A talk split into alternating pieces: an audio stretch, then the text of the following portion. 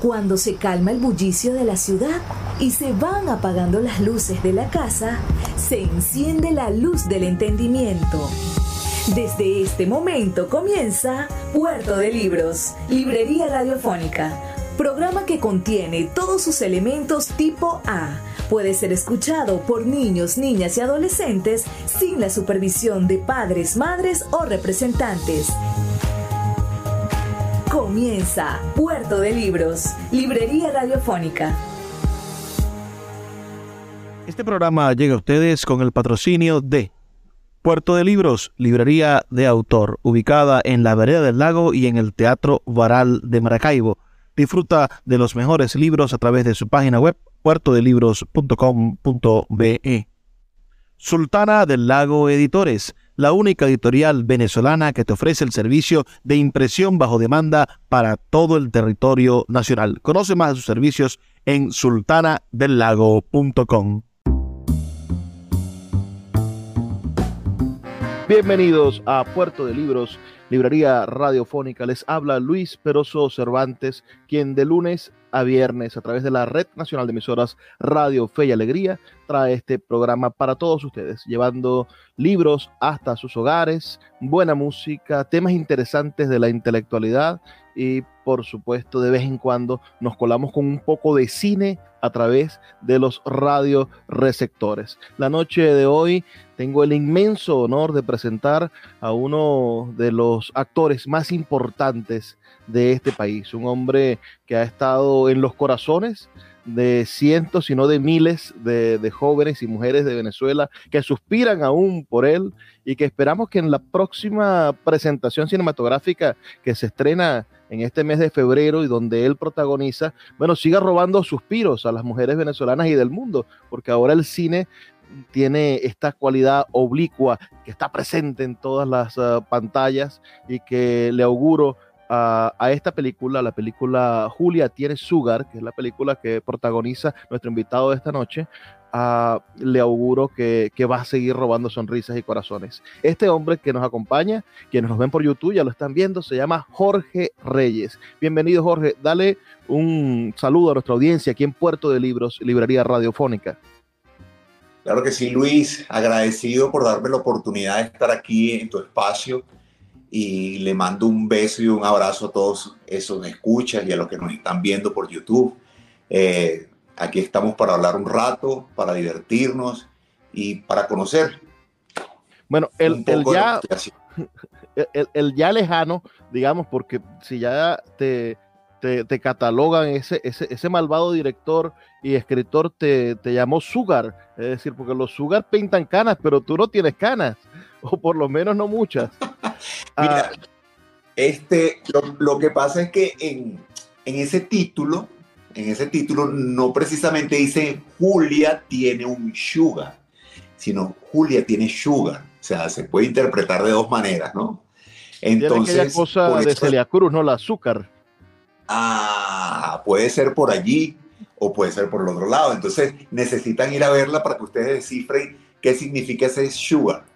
Si es el sugar daddy o es que la mujer tiene mucha azúcar.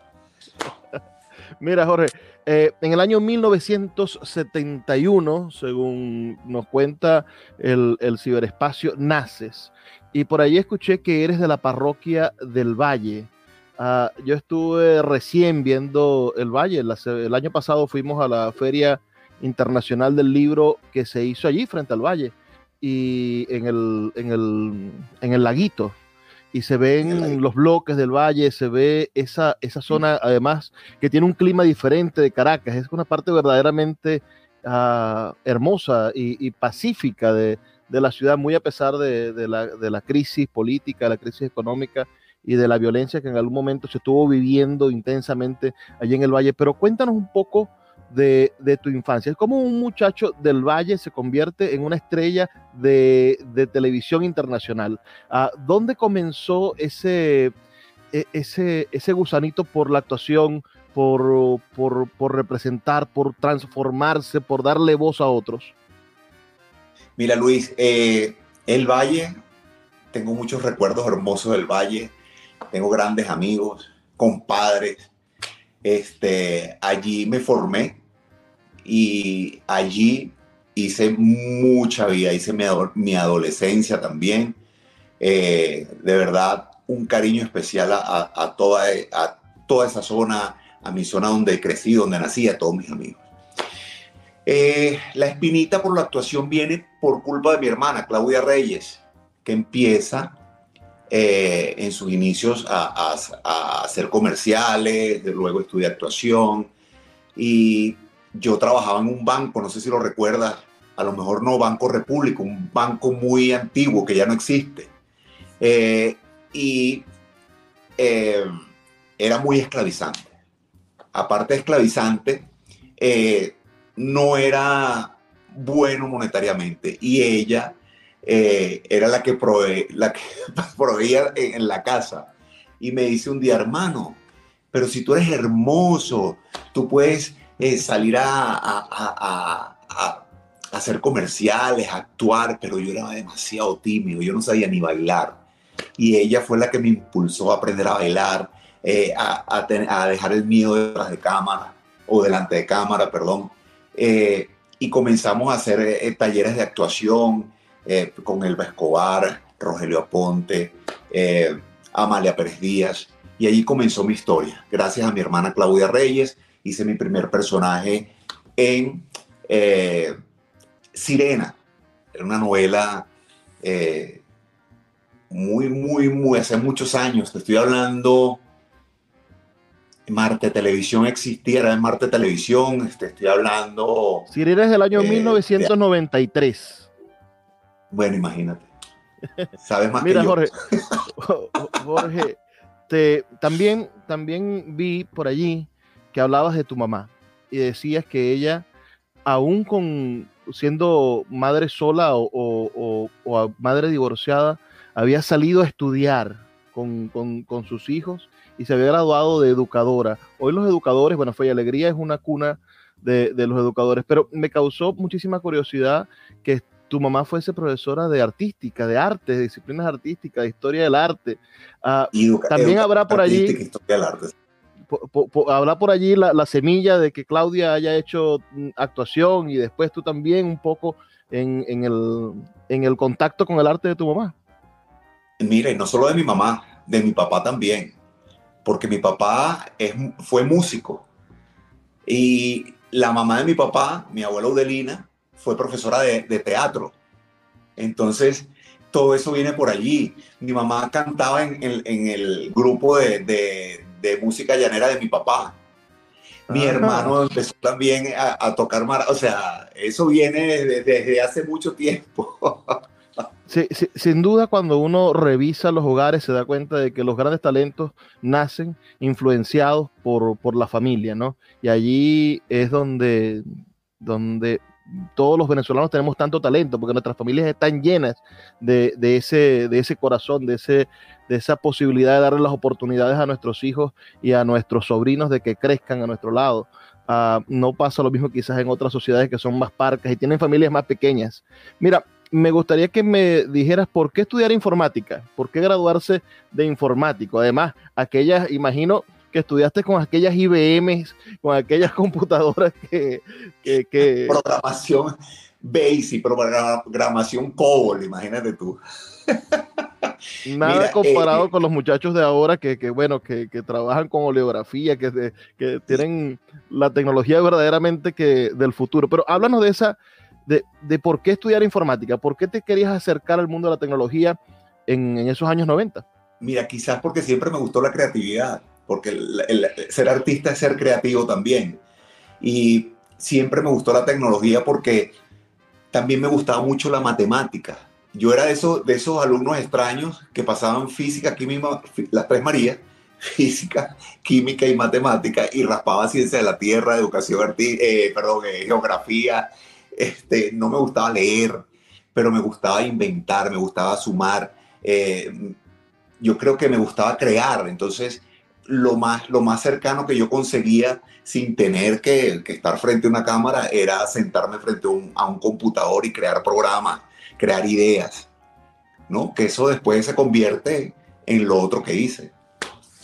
Mira, el, el mundo de la televisión de los años 90 quizás fue el, último, el estertor, digamos, de, la era televisiva latinoamericana. Primero, no había internet, es decir, no estaba en peligro esta, el, formato televisión. Es decir, fue, los años 90 creo que fue el último, la última década en que reinó la televisión, era el medio rey. ¿Cómo viviste esa experiencia? Porque, bueno, te tocó ser protagonista de telenovela, ese, ese, ese sueño preciado. Ahora quieren ser reggaetoneros, supongo, los jóvenes, pero en ese momento la mayor aspiración de un joven quizás era ser protagonista de telenovela.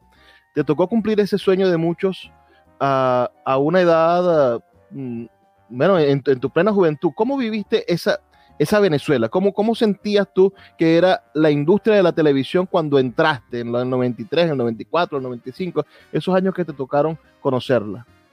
Mira, eh, en un principio, bueno, como te dije, Claudia me, me, me impulsó a eso Luego le empecé a agarrar el gusto, empecé a hacer muchos comerciales, empecé a perderle el miedo a, las cámaras, el miedo al ridículo que llaman.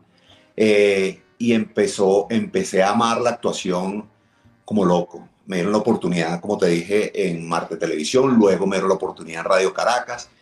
Y en Radio Caracas este, me daban trabajo a destajo. No sé si sabes lo que es eso que era por, por capítulos. Yo cobraba por capítulos. Entonces estuve así casi tres años y, llegó un momento donde yo dije, no, o sea, no puede ser que, que yo ya tenga tres años aquí y no me contraten como, como actor fijo y, y ganaba mucho más dinero siendo eh, modelo que actor. Y entonces llevé mi propuesta de que por favor me ayudaran a, tener, o sea, tenía, se, se, corría por los pasillos que yo iba a la próxima novela pero sin contrato. Entonces yo subí, pedí por favor que me ayudaran a, contratarme y no se dio. Entonces yo sentía la televisión injusta en ese momento. Pero luego me armé como de valor y dije, pero si yo soy bueno, si gusta mi trabajo, eh, ¿por qué no seguir? ¿Por qué no seguir luchando? Agarré un VHS, grabé todas mis escenas y me fui a Venevisión a entregarlo. Ajá, a la competencia. Vamos a hacer una pequeña pausa, Jorge, de dos minutos para escuchar los mensajes de Radio Fe y Alegría. Y a la vuelta nos cuentas la diferencia entre las dos plantas de televisión que reinaban, lamentándolo mucho que decirlo, tenían una especie de, de, monopolio. Televeina sería también unos años después, pero en, en los dramáticos, a RCTV y después, bueno, la reina internacional de las telenovelas del estilo venezolano, Venevisión, donde tú, bueno, luciste y, te luciste con los mejores escritores. Ya vamos a hacer una pequeña pausa y ya volvemos con más de esta entrevista con el actor venezolano Jorge Reyes, aquí en Puerto de Libros, Librería Radiofónica. Escuchas Puerto de Libros con el poeta Luis Peroso Cervantes. Síguenos en Twitter e Instagram como arroba Librería Radio. Puerto de Libros, Librería de Autor siete años siendo la librería virtual más grande de Venezuela, con dos sedes físicas, una en el Teatro Baral de Maracaibo y otra en la Vereda del Lago. Es un centro cultural dedicado al libro, proyecciones de cine gratuitas, talleres literarios, formación de nuevos escritores, talleres de teatro y de música, todo en un espacio dedicado al mundo de los libros y del conocimiento. Síguenos en nuestras redes sociales arroba puerto de libros y compra todos nuestros libros en la página web www.puertodelibros.com.be. Puerto de Libros, la librería que estás buscando. El poeta Luis Peroso Cervantes le acompaña en Puerto de Libros, Librería Radiofónica, por Radio Fe y Alegría, con todas las voces.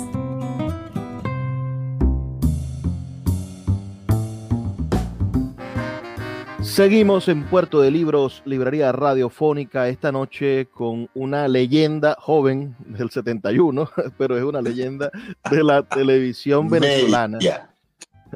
joven.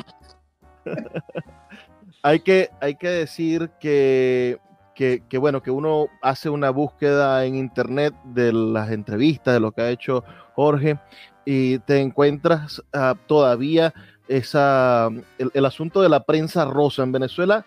no, aprovechamos la inteligencia de nuestros actores, la vida de nuestros actores y nos recurrimos siempre a las mismas preguntas tontas. Aquí no te voy a hacer las preguntas tontas ni de los escándalos. Eso creo que, que es perder el tiempo porque se ha dicho mucho sobre eso, pero sí hay algo que a mí me parece importante, conocer el, arte de la actuación y el negocio de la actuación. Tú tienes, bueno, 40, 30 años, ya treinta y tantos años en el mundo de la actuación. Si comenzaste en el 93, uh, tienes 31 años en el mundo de la actuación, digamos.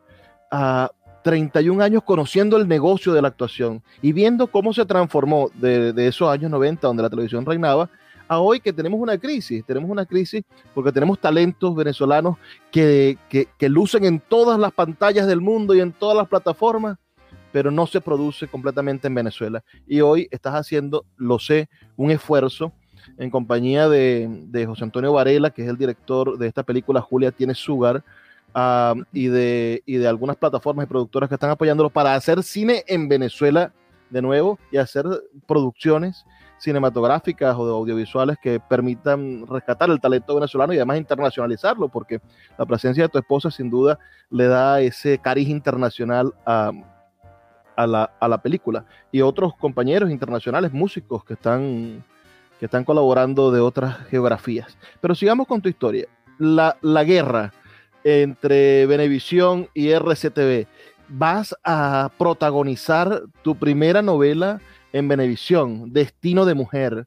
Ah, además, según dice la internet, con una alianza con Televisora Española. Háblanos un poco de esa gran oportunidad. ¿Cómo se dio? ¿Cómo, ¿Cómo la suerte te sonrió? Porque eso es un momento en el que la suerte le dice, este es al que le voy a regalar mi sonrisa.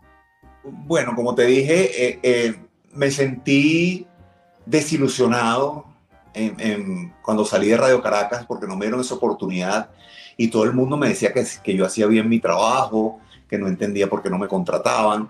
Eh, y llegué a mi casa desilusionado y mi hermana me alentó, mi familia me alentó, pero si eres bueno, ¿por qué no vas a seguir? Yo, yo dije, ya, yo no voy a seguir en eso.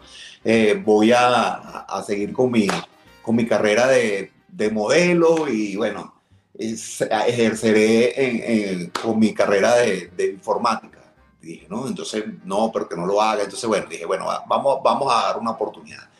Agarré mis escenas, hice mi reel. En aquella época se llamaba demo. Hice mi demo en mi VHS así gigante, lo llevé Llevaba mi VHS en la mano, como te dije, y mi hermano trabajaba en Benevisión, pero detrás de cámara, o sea, él trabajaba en Cafitel, que era la, el, como decir, los que se encargaban de, de, todo lo técnico, de arreglar las cámaras, de, o sea, de arreglar cualquier falla que hubiese.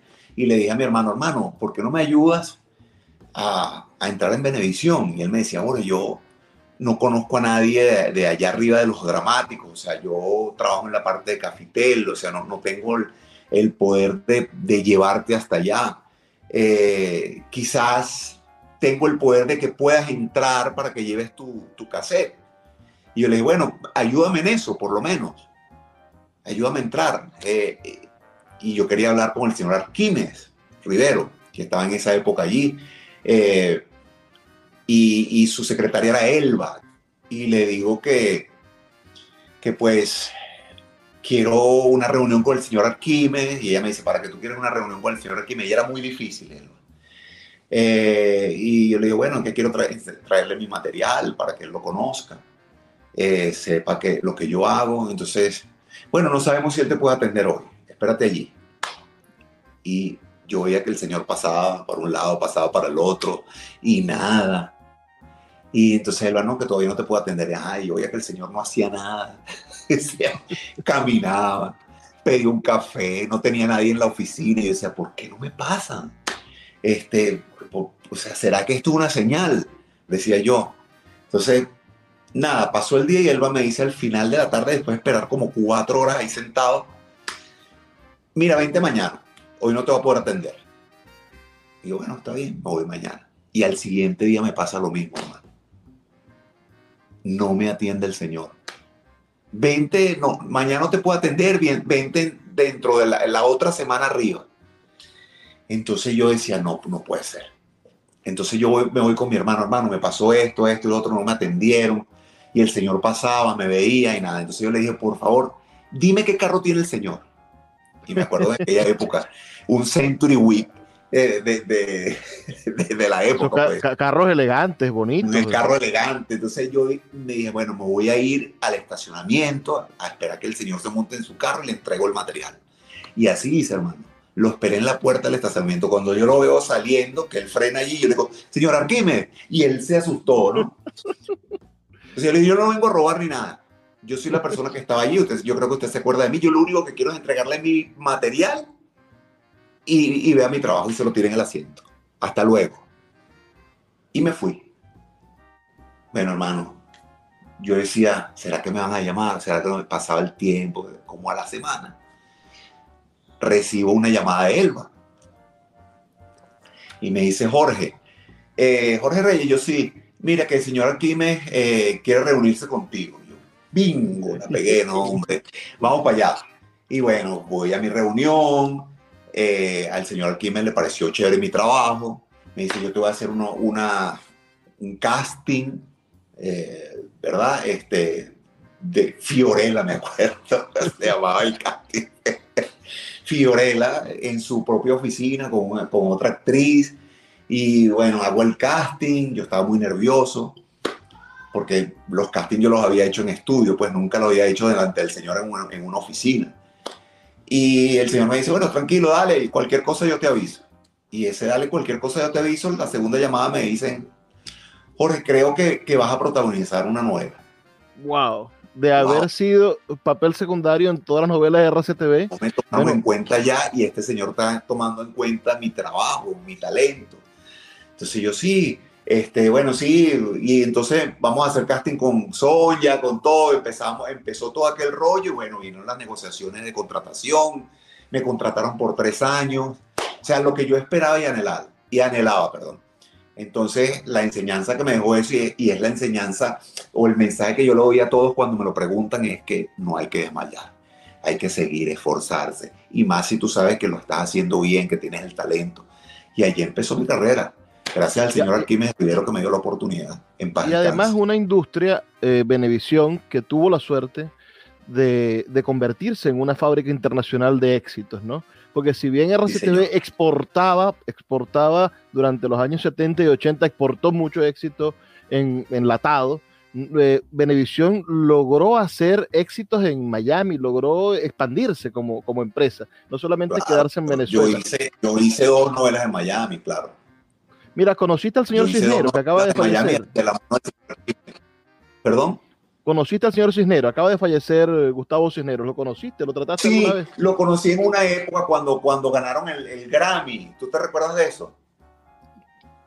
Que ganaron, ganaron un Grammy. Entonces hubo una reunión allí en Benevisión, en, en, el último piso, en una azotea que tenía Benevisión. Ahí hicieron una fiesta y ahí tuve la oportunidad de conocerlo. Sí.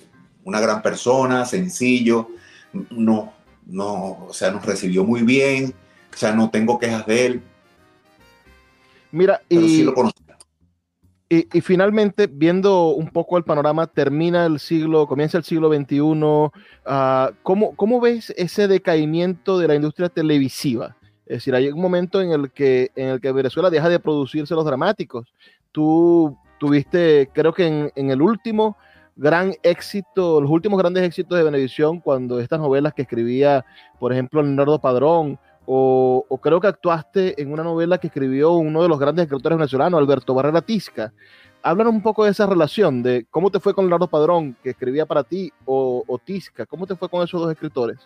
Mira, este siempre me fue bien. Con Leonardo Padrón hice, hice, hice, un, buen trabajo, o sea, hicimos un, un buen equipo eh, pero yo siempre me la llevé bien con los escritores. O sea, siempre. Yo, yo hacía mi, mi trabajo lo mejor posible. Incluso siempre me pasó que yo eh, daba, daba ideas sobre el personaje y, y, las daba, no se las daba a ellos directamente, sino que las daba en escena.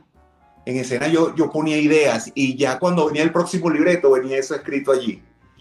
Entonces, entonces, mira, siempre con, con, todos los escritores, no solo con Leonardo ni, ni con Tisca, con todos los que trabajé, siempre me llevé bien, siempre sentí un respeto y, y traté de siempre respetar su, su libreto, su historia.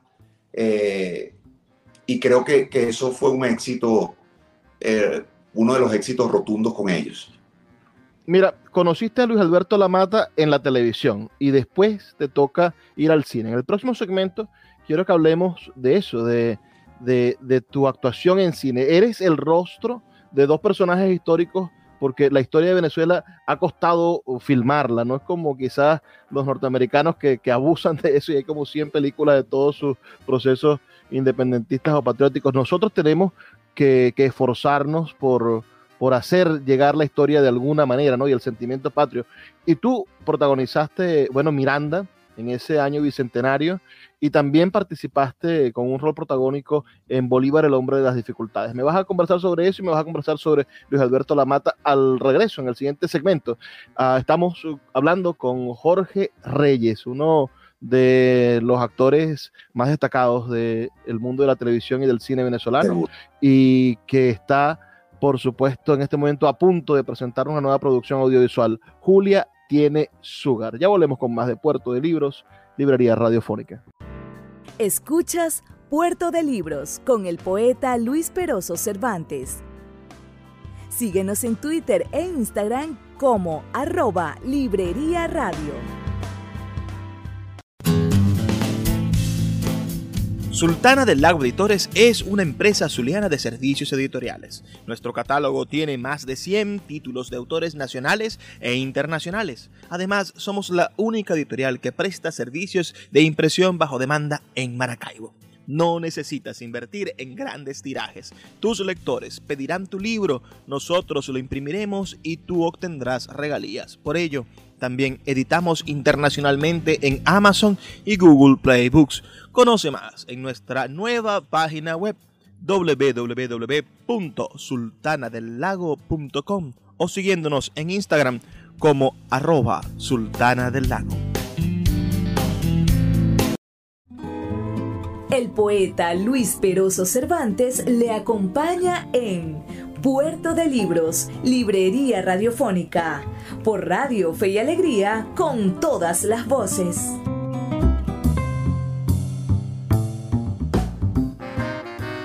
Seguimos en Puerto de Libros, Librería Radiofónica, esta noche conversando con el actor venezolano Jorge Reyes, nacido en Caracas el 28 de agosto del año 1971.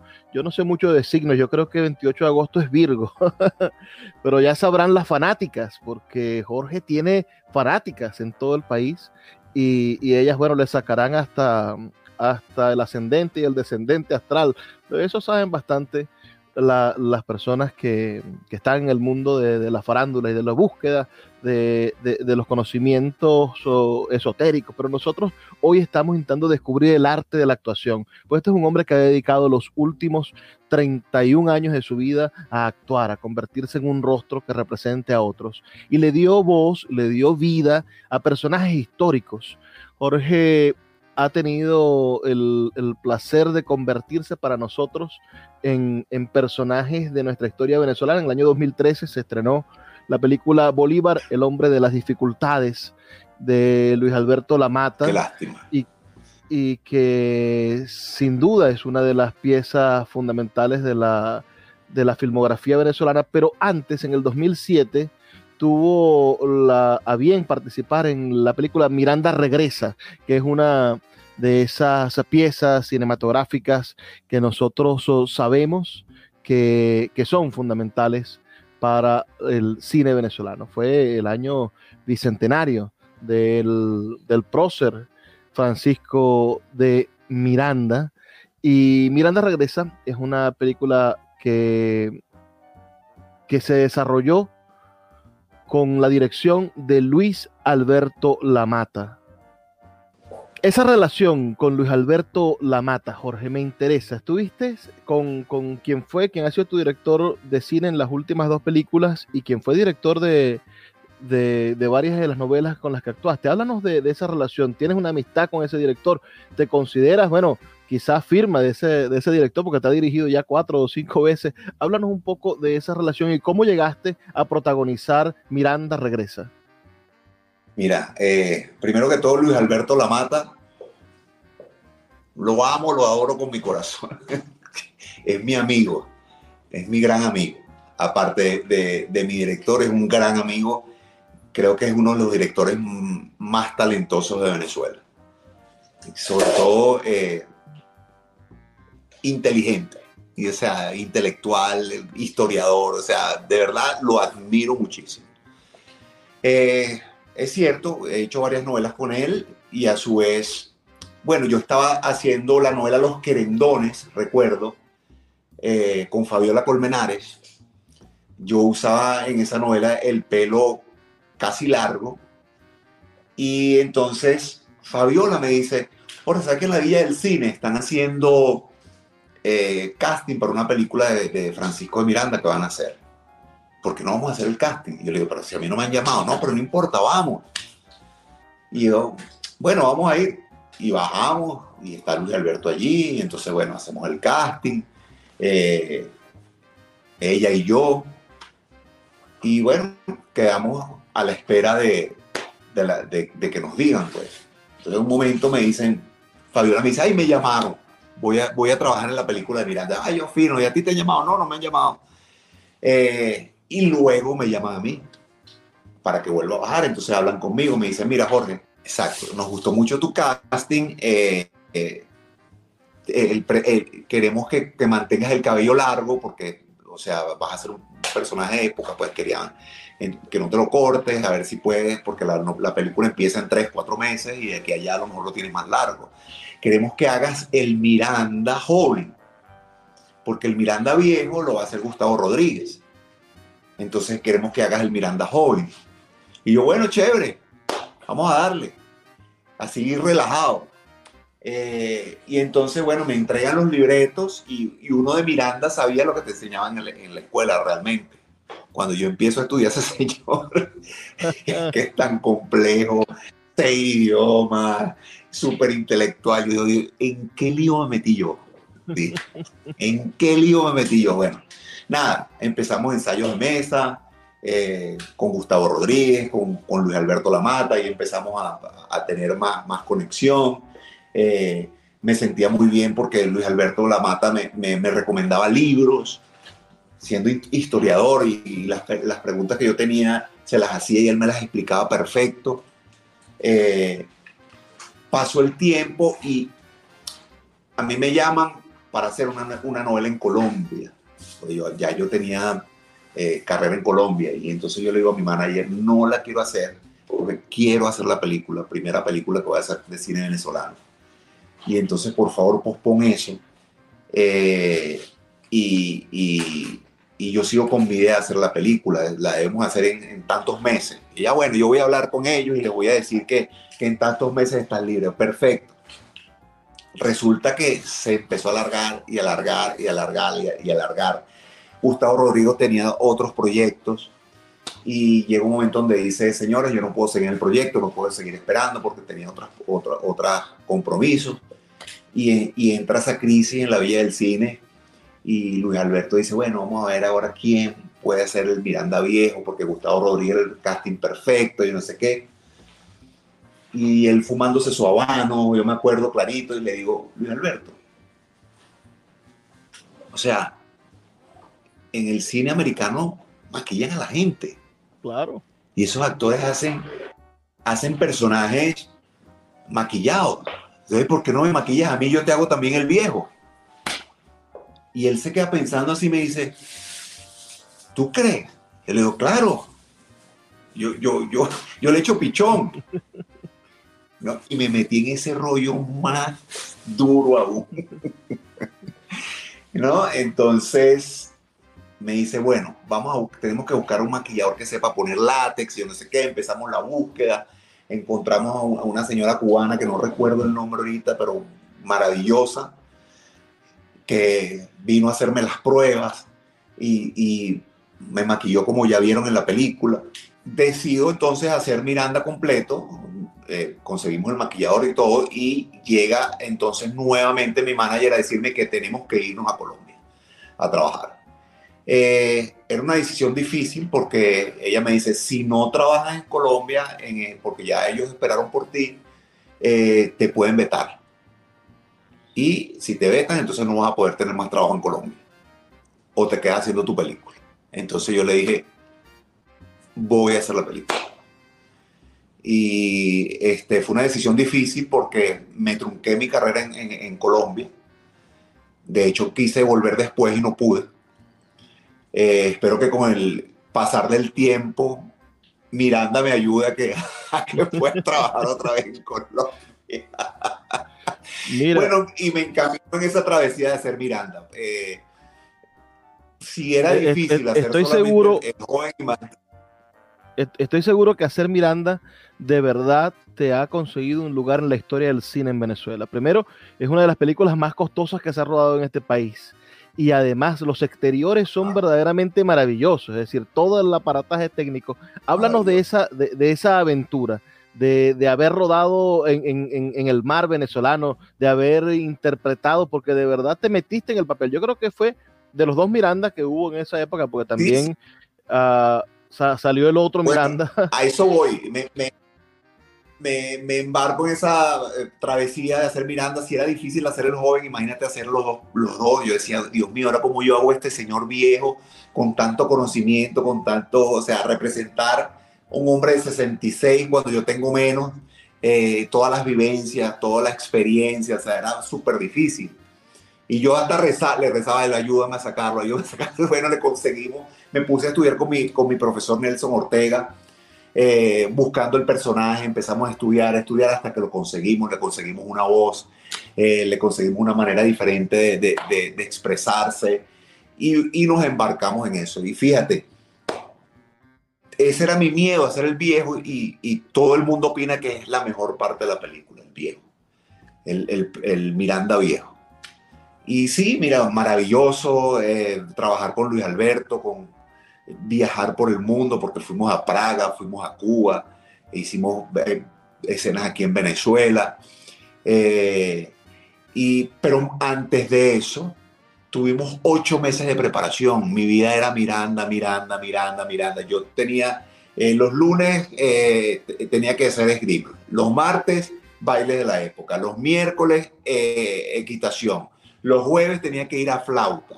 Los viernes tenía eh, clase con, con, los, con los profesores de, de, varios idiomas. Un día me tocaba francés, otro día me tocaba inglés, inglés, el otro me tocaba latín. Mi hermano, durante ocho meses no tuve vida para preparar el personaje. Y después fueron ocho meses más de rodar.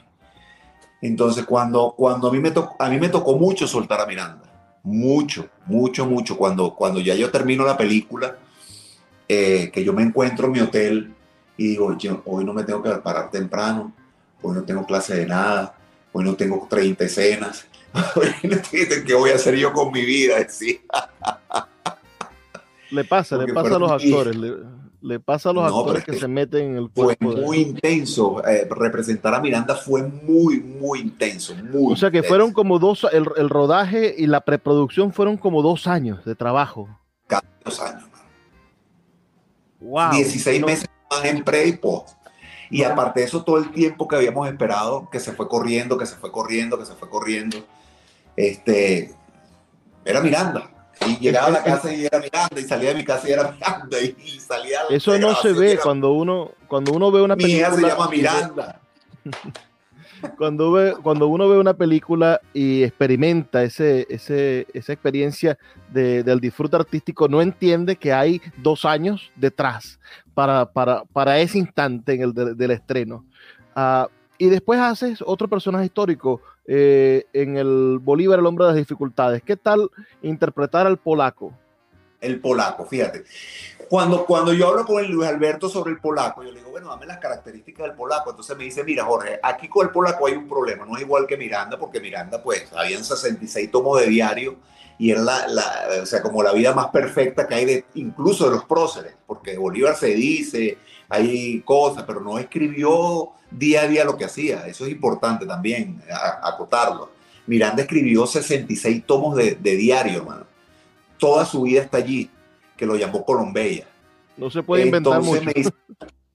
Eh, sí, entonces me dicen, el polaco, tú vas a tener un poquito de libertad de, de crearlo, porque sí fue histórico, pero no se sabe mucho de él. Se sabe que había un espía que quería matar a Miranda, que, venía de muy lejos de Polonia, por eso le decían el polaco, pues, pero no se sabe cómo era físicamente, no se sabe cómo era el tipo, se sabe que existía, pero no se sabe quién era, porque el tipo se escondía muy bien, ¿ok? Entonces él me dio la libertad de, de, de, crear ese personaje. Y entre él y yo fuimos haciéndole ajustes, pues yo le dije, yo, yo, le dije que quería que fuera un poco afeminado que, y, eh, egocentrista, eh, que, y así lo, lo, fuimos, lo fuimos construyendo, ¿no? Hasta que, que, salió lo que vieron allí en pantalla. Una película polémica por el final, ¿no? Sí, bastante polémica. Eh, fue, fue, una parte de la historia de Bolívar cuando estaba, se puede decir que no sé si en su lecho de muerte, no era su lecho de muerte, pero era, era la parte donde él estaba más deprimido y quería suicidarse, no quería vivir más, él sentía que todo el mundo lo había traicionado eh, y, le faltaban fuerzas hasta que, bueno, estaba ahí en Jamaica y sale la, famosa carta de Jamaica y, el hombre vuelve a, a salir adelante, ¿no? Mira, háblanos de esa, de la diferencia entonces que, viviste entre, entre las telenovelas, ¿no? Es decir, ser actor de telenovelas para los actores de teatro es algo como desnotado, es decir, hay, hay unas clases de actores eh, y, yo no sé si tú lo, has sentido alguna vez, pero bueno, los que hacen teatro dicen que los que actúan en las telenovelas no son tan buenos actores y los que hacen cine, es decir, hay, hay como clases de actores, yo verdaderamente... Entiendo que es un estilo y un ritmo diferente para cada una y que, y que cada una de, los de las formas de actuar son maravillosas. Pero tú has vivido dos de ellas. Has vivido ya el cine, por supuesto, con esta intensidad que nos estás contando. Yo he vivido las tres. Yo hice teatro también. Yo he vivido las tres. Y yo, yo difiero un poco, un poco de ellos, ¿no? Yo, yo, yo pienso que el actor no es decir el, debe decir el de, el de teatro es mejor que el de televisión, el de televisión es mejor que el de cine. Yo creo que el actor se debe amoldar al, al, método, al sistema que, que, estás trabajando. Si estás haciendo teatro, pues tienes que amoldarte al teatro. Si estás haciendo televisión, tienes que amoldarte a la televisión. Si estás haciendo cine, tienes que amoldarte al cine. Entonces, eso, eso te hace histriónico, pues. O sea, muchos actores antiguos, eh, o sea, que hemos visto de Hollywood, esos actores bailaban, cantaban, actuaban. O sea, era una maravilla porque eran muy completos. Lo que tú lo pusieras a hacer lo hacían.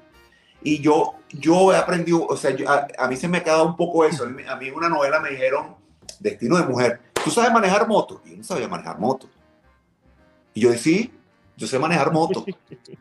Y cuando salí de ahí, agarré clase de moto. Claro. ¿Me entiendes? Entonces, porque tú mismo te pones las limitaciones. Si tú te pones las limitaciones, ahí te vas a quedar. Entonces, si la gente de teatro dice, no, yo no puedo hacer televisión porque es mejor el teatro, entonces te vas a quedar ahí todo el, todo el tiempo haciendo teatro. Entonces tú tienes que abrirte, mano, o sea, tienes que, que, experimentar todo, todo, todo, todos los caminos. Y ahí tú decides cuál te gusta más. Eso sí, sí es válido. ¿no? ¿Y a ti cuál te gusta más? Mi hermano, desde que toqué el cine, me enamoré del cine. Bueno, vamos a hacer una pequeña pausa de dos minutos para escuchar el mensaje de Radio Fe y Alegría y a la vuelta vamos a hablar de la última película, de esta que se estrena el 14 de febrero y que, y que pone de manifiesto, bueno, vienes a hacer ahora primera vez que haces en el cine una comedia. Entonces vamos a hablar de, de, cuáles son las diferencias de estos roles entre el drama que has venido haciendo durante mucho tiempo y ahora que vamos a ver una película para toda la familia que estoy seguro que nos va a sacar suspiros y también nos va a sacar bastantes risas. Ya volvemos con más de Puerto de Libros, Librería Radiofónica esta noche con Jorge Reyes. Síguenos en arroba Librería Radio. El poeta Luis Peroso Cervantes le acompaña en Puerto de Libros, Librería Radiofónica, por Radio Fe y Alegría, con todas las voces.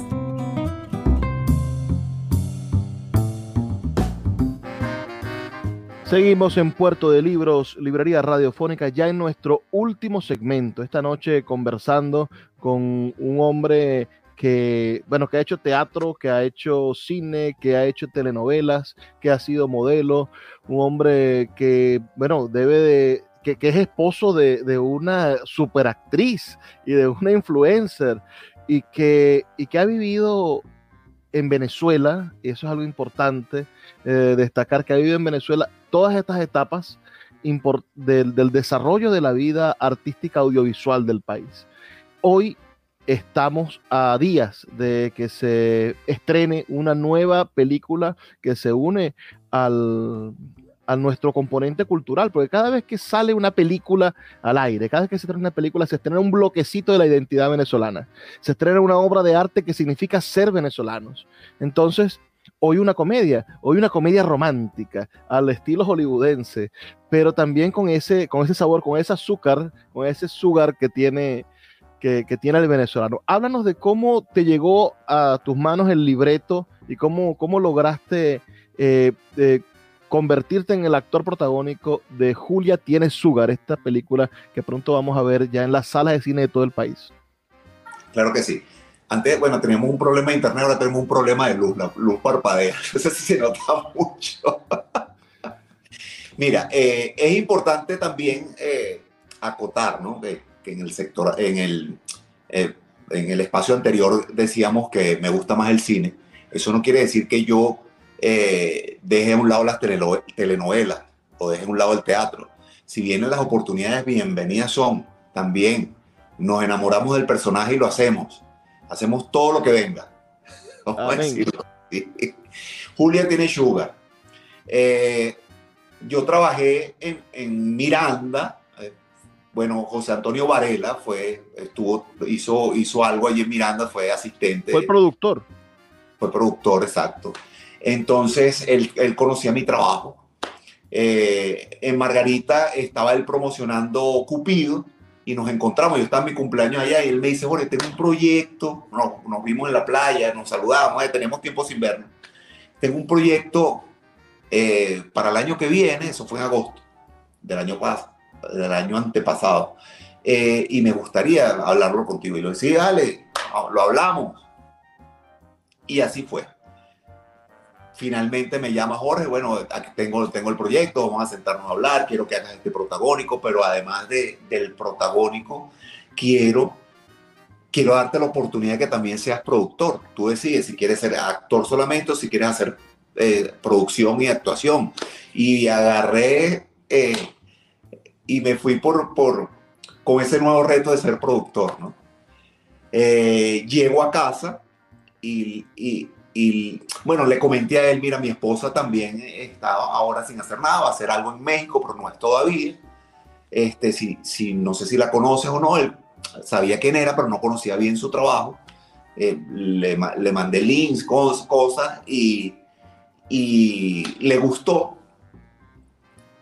Alejandra también lee el libreto, lo leemos los dos y entonces tenemos una reunión final con, con, con José Antonio y le decimos, mira, nos gustó el libreto, yo quiero hacerlo, y Alejandra también lo quiere hacer, pero existe un problema, la edad de, de, la, de la protagonista que está en el libreto eh, es mucho menor que yo, dice Alejandra, entonces él dice, no hay problema, eso lo podemos arreglar, este, yo, yo puedo reescribir eso y, y, y lo amoldamos a tu edad, no hubo problema. Bueno, y ahí nos encaminamos a producir y a actuar. Julia tiene Sugar, la hicimos con mucho cariño, con mucho amor. Este, aprendimos mucho de la producción. Eh, bastante difícil producir. Bastante difícil producir. Y, y, actuar a la vez. Pero hay que estar pendiente de todo. Tienes que estar pendiente de tu libreto y aparte tienes que estar pendiente, de si conseguimos la locación, si conseguimos al patrocinante, si o sea, una cosa loca. Esta película tiene exteriores eh, emblemáticos de Venezuela, es decir, habla y se muestra en, espacios característicos de este, de, este país. Háblanos un poco de, cómo te sentiste al volver a grabar en exteriores, al volver otra vez este, este, este Jorge, que bueno, que tú donde llegas te reconocen las muchachas y, las notas muchachas ya, pero, pero volver otra vez a grabar y además cine en, la, en las calles de Venezuela, háblanos un poco de eso. Mira, fabuloso, maravilloso. Este, retomar el Parque del Este. Yo tenía años que no entraba al Parque del Este. Y está bellísimo. O sea, lo, tienen muy cuidado. Incluso tienen allí el, bar, el barco de Miranda que es espectacular. No sé si lo has ido a ver, Leander. Eh, igualmente la esfera es otra maravilla. El Ávila. Eh, o sea, paisaje hermoso. O sea, y tenía yo ya casi, no sé si te puedo decir que 8 o 10 años fuera de pantalla y fuera del cine mucho más. Y para mí fue un, placer enorme, de verdad, participar nuevamente en esta película, sentir esos nervios de, de, comenzar nuevamente una grabación, de, de construir un personaje y, sobre todo trabajar al lado de mi esposa, que, que, tenemos 13 años juntos, que llevamos a 14 años juntos y nunca habíamos trabajado eh, en, una producción, aunque habíamos hecho eh, un espacio mío por YouTube e Instagram, no sé si lo conoces, miércoles de cinéfilo, eh, donde representamos escenas de, películas memorables para que el público adivine de, qué película es la escena. Ahí empezamos como a calentar motores, a, darnos a, conocer nuevamente, vamos a decirlo así, porque hay, hay una, una juventud que no conoce tu trabajo. Y, empezamos a, hacerlo, nos sale la película, eh, grabamos y la hicimos juntos y, hoy, bueno, es un, sueño realizado. Mira, en, el mundo de la telenovela, ah, darse besos es, es, un arte, ¿no? Es, difícil, pero, pero bueno, la telenovela sin el beso no, no es telenovela, es quizás una de las cosas más difíciles. Hoy te toca eh, protagonizar junto a tu esposa. ¿Hay diferencias entre los besos que diste en las telenovelas y ahora los besos que le estás dando a, tu, esposa en esta película? Claro, pues esos labios tengo 14 años conociéndolo, hermano. claro que sí, es diferente.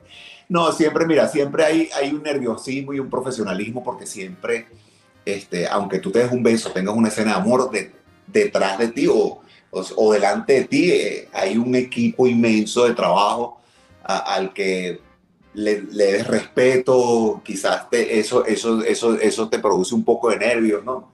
Y no hay esa libertad que puedes tener en la intimidad con tu pareja. Eso es así. Claro.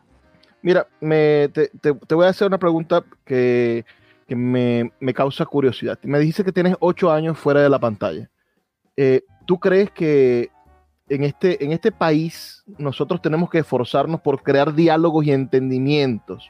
Es decir, yo detesto cuando, cuando las partes de cualquier pugna ideológica, política o religiosas vienen y, crean divisiones. Es decir, tú eres menos porque piensas así o eres menos porque eres de esta manera. ¿Tú crees que estos ocho años fueron una pausa tuya como decisión o hay un poco de, del problema político de fondo y que los productores se convierten, en vez de pensar en el mundo del arte, en vez de ver el talento, se dedican a ver más bien los argumentos políticos y, la, y, y señalan a la gente. Hay como un apartheid. Sí, mira, este, hay un poco de eso. Eh, lamentablemente, uno, uno, no puede ligar eh, tu manera de pensar con, tu talento, con, lo que tú sabes hacer, y te digan, no, tú no vas a entrar aquí porque, porque eres de, de aquella ideología. Eh, entonces eso me parece absurdo. De hecho, en Miranda hay, hay actores que pensaban diferente y actrices que pensaban diferente y, y, eso no, no, no, impidió que todos trabajáramos juntos. Entonces yo no veo por qué un productor es el que toma esa decisión. Eh, a mí me cerraron muchas puertas fuera del país, aquí mismo en el país. Eh, incluso en eventos me han cerrado las puertas. Yo diría que es una pendejada, una real pendejada. Eh, cuando cuando a, mí me parece algo grave porque se lo hicieron a Charlie Chaplin en Estados Unidos ah, y, creo que no aprendemos de los errores de las grandes producciones. Es decir, no puede ser posible que si el, el macartismo persiguió a los que pensaban en izquierda en Estados Unidos y lograron llevar a la pobreza y arruinaron a, los, a la generación más talentosa del arte norteamericana, nosotros no podamos entender lo mismo y darnos cuenta de que no importa cuál es tu preferencia política, lo importante es tu talento, tu currículo, lo que tú haces en frente a la cámara. Mira, yo te voy a echar un cuento aquí que nunca creo que vas a ser primicia creo que va a ser primicia, hablando de ese punto. Yo me encontraba en México eh, acompañando a mi esposa en una novela que hizo eh, en Televisa y, yo aproveché a hacer casting. Yo voy a, una productora, hago casting para un personaje secundario. Y el hago el casting, el director le gustó muchísimo y me dice, Jorge, tú tienes mucho talento para este personaje, hermano. O sea, yo tengo otra novela que voy a hacer en, Telemundo Miami. ¿Tú irías a hacer esa novela allá? Y yo le digo, sí, ¿por qué no? Bueno, yo voy a hacer el casting la otra semana, la semana que viene. Entonces yo le digo, bueno, perfecto, pues yo voy a visitar a mi hija que vive allá y te hago el casting. Voy, hago mi casting, eh, gustó muchísimo mi casting la novela se llamaba Al otro lado del muro. Eh, empieza Telemundo a, tuitear que parece que el próximo protagonista del al otro lado del mundo está Jorge Reyes repuntando. Cuando de pronto una actriz a la que le tengo mucho cariño, respeto, Alba Roversi, lo digo aquí, se puso en mi contra y empezó a tuitear y a decir que si yo trabajaba ahí, ellos iban a ir, que iban a hacer huelga, que si yo iba para el camerino, ellos se salían del camerino, que si yo iba a, a, a, maquillaje, se salían de maquillaje, que si yo al cafetín, se iban para todo el cafetín, que si me contrataban a una huelga frente a Telemundo. Una real pendejada. Que yo eh, le había robado los reales al pueblo, que yo era millonario, y no sé qué yo lo único que le respondí fue Alba. Y ella, yo nunca tuve después una respuesta de ella. Yo te admiro, respeto tu trabajo, pero tú crees que si yo eh, tuviera todo eso que tú dices, estaría haciendo casting aquí, más bien te estaría dando trabajo a ti. Claro. Entonces, bueno, hermano, se me cayó ese, ese proyecto por gracia a ese bullying y a esa pendejada de pensar diferente y de no poder trabajar con alguien que, piense diferente a ti. Entonces, e, eso se tiene que acabar, hermano. Somos todos actores, somos, cada quien tiene derecho a pensar como le dé la gana. Eh, cada quien tiene derecho de ser el equipo de béisbol que le dé la gana. Así uno tiene que pensar para los demás. Estoy completamente de acuerdo contigo y creo que tenemos una oportunidad de, darnos cuenta de eso en esta película que se presenta el 14, que no trata de temas políticos, pero que trata de una Venezuela que, muestra, bueno, las necesidades de una muchacha que, bueno, que tiene esas necesidades de buscar a, un sugar y que al mismo tiempo muestra las maravillas de, ahí.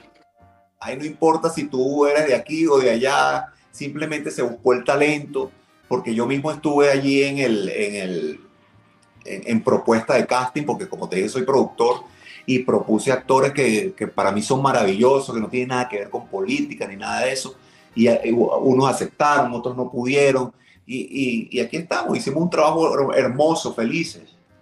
Además, el capital de esta película es un capital privado, es decir, las productoras que levantan este capital, la mayoría son, creo que Somos, que se llama la, la productora, y, la productora de, de, José Antonio, que es Diviarte, Divarte. Y, está la mía que se llama Producciones Etiopía, están las tres. Etiopía, ah, bonito nombre. Sí, Producciones Etiopía. Jorge, para finalizar, el Día de los Enamorados se acerca, esta película se enmarca en el Día de los Enamorados, se estrena ese día y después, antes, que, antes que te vayas tú a eso del Día de los Enamorados, quiero acotar algo importante. Dígame. Cuando yo agarré eh, la producción de esta película, este, hablando en la mesa con los productores, con José Antonio, eh, surgió la idea de que, de que no muriera aquí en Venezuela, de que fuera una película que tuviera dos nacionalidades, para que así poder eh, venderla o sacarla a las plataformas y entonces de esta manera esta película pudiera ser vista por, por, por mayor cantidad de venezolanos o, de gente que no nos conoce por medio de una plataforma streaming. Porque como lo sabes, eh, si es netamente venezolana no te la compran. Entonces tiene que tener dos nacionalidades. Entonces estamos luchando para eso.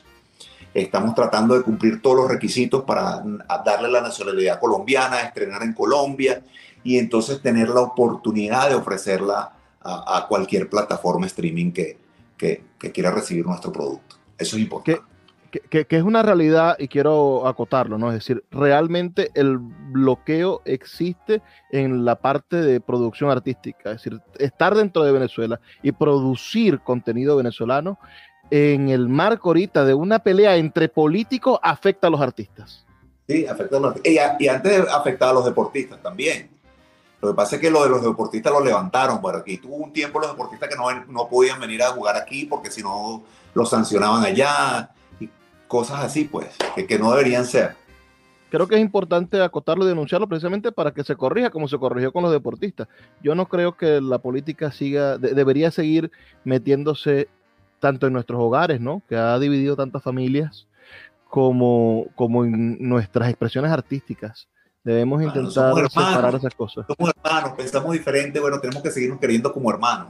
Punto. Mira, viene el 14 de febrero entonces, vamos a intentar, vamos a finalizar por el tiempo de la radio. Uh, se estrena esta película. ¿Qué mensaje le das a, a, las muchachas que necesitan un sugar? ¿Van a aprender algo en la película? bueno, que tengan suerte y lo consigan. Ese es el mensaje que les doy si necesitan un sugar que les, que les resuelva la vida, bueno, que tengan suerte.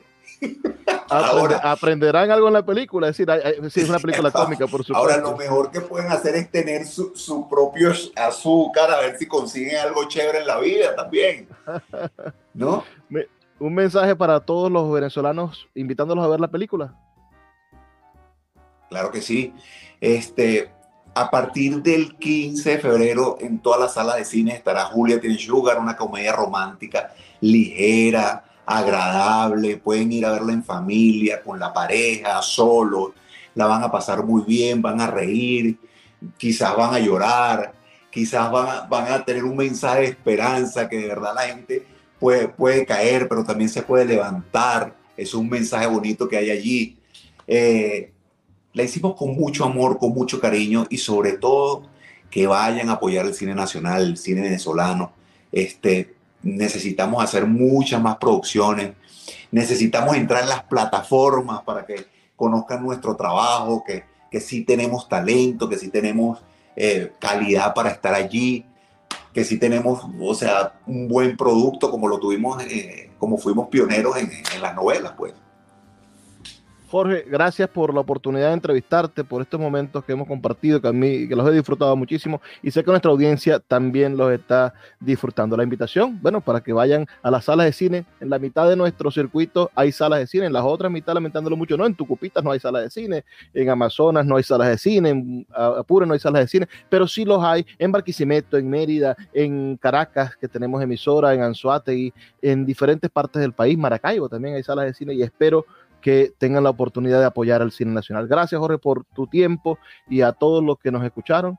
También gracias por estar en sintonía. Les recuerdo que estamos aquí de lunes a viernes, de 9 a 10 de la noche en algunas emisoras, de 10 a 11 en otras, pero todas en el circuito nacional de emisoras de Radio Fe y Alegría. Trabajo para ustedes. Luis, un abrazo, gracias por, por, la invitación. Gracias a ti, Jorge. Y trabajo para ustedes, Luis Pedro Cervantes. Nos sintonizamos el día de mañana. Gracias por estar aquí.